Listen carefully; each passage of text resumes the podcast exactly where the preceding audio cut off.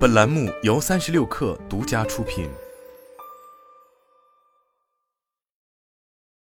本文来自《哈佛商业评论》。升职在很大程度上是一种对过去业绩的奖励，而升职后企业会继续认为那些让某人到目前为止如此成功的特质，将来也会继续让他们成功。这或许可以解释为什么仍然有大量不称职的领导。彼得原理已发表五十年了，它的规则却仍适用于今日之世界。该书十分有名。作者指出，随着时间的推移，每一个职位最终都将被一个不能胜任其工作的职工所占据。他的理论指出，大多数有能力的人会被不断提拔，直到他们到达一个高于他们技能水平的职位，然后他们就会停止成长。学术研究表明，升职在很大程度上仍然是一种。对过去业绩的奖励，而升职后，企业会继续认为那些让某人到目前为止如此成功的特质，将来也会继续让他们成功，即使他们的职责发生了变化。这或许可以解释为什么仍然有大量不称职的领导。因此，那些希望能选出最佳领导人的公司和组织，需要改变他们评估候选人的方式。下次当你需要寻找一位领导者的时候，问自己三个问题。一，该候选人具备的是做杰出贡献的素质，还是成为高效领导的素质？普通员工的业务水平主要通过他们的能力、亲和度和驱动力来衡量。相比之下，领导则需要拥有更丰富的性格特征，包括高度正直以及较少的黑暗面，例如由自恋或精神病等类似的负面特质所引发的行为。这两种素质之间的差异，阐明了为什么伟大的运动员往往只能成为平庸的教练。以及为什么业绩杰出的员工往往无法在领导岗位上取得成功？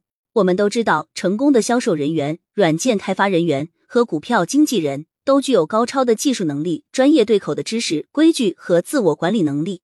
但是，这些素质能否让一群九一的人忽略自己的计划，并作为一个团队有效的合作呢？可能不会。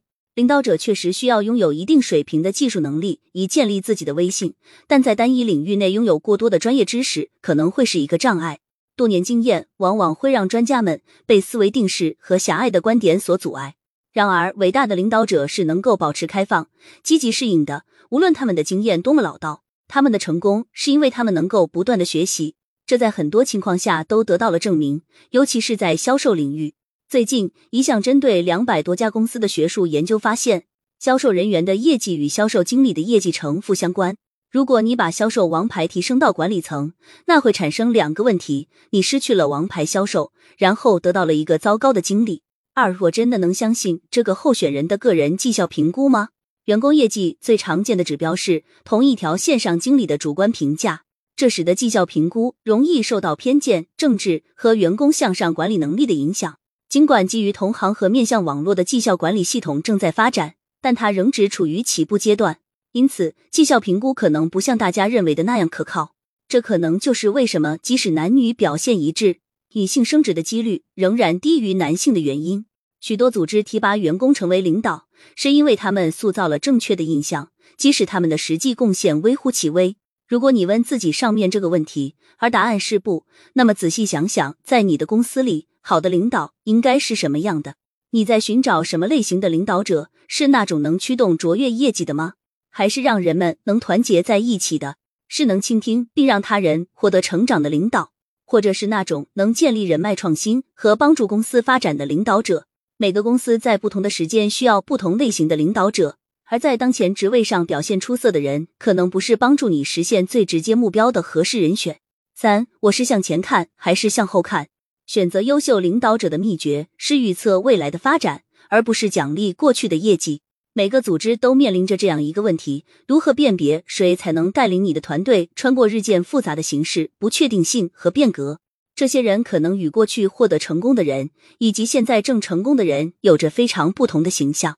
避免完全基于文化契合度的提拔。虽然你这么做可能是出于好意，但这往往会带来思维多样性的缺乏和过时的领导模式。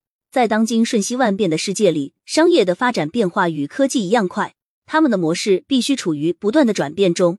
过去有效的和现在有效的方法，在将来可能根本不起作用。因此，企业需要变得能更轻松的跳出思维定式。这意味着把不适应环境的人或想法不同的人放到领导岗位上，给予他们支持和时间来证明自己。这是扩大你的领导人候选池的一种方式。你还应该多看看那些可能还没有准备好的人，根据他们的抱负、生意和对事业的热情来分析他们。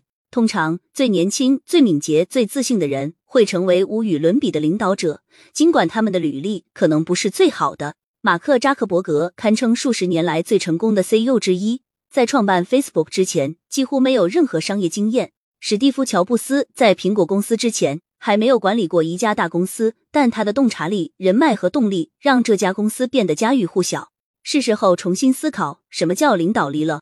如果你不再只提拔最有能力的人，而是开始更多的考虑那些能带你到梦寐之地的人，你的公司就会蓬勃兴旺。换句话说，那就是开始考虑那些极具潜力的人，而不仅仅是那些表现最出色的人。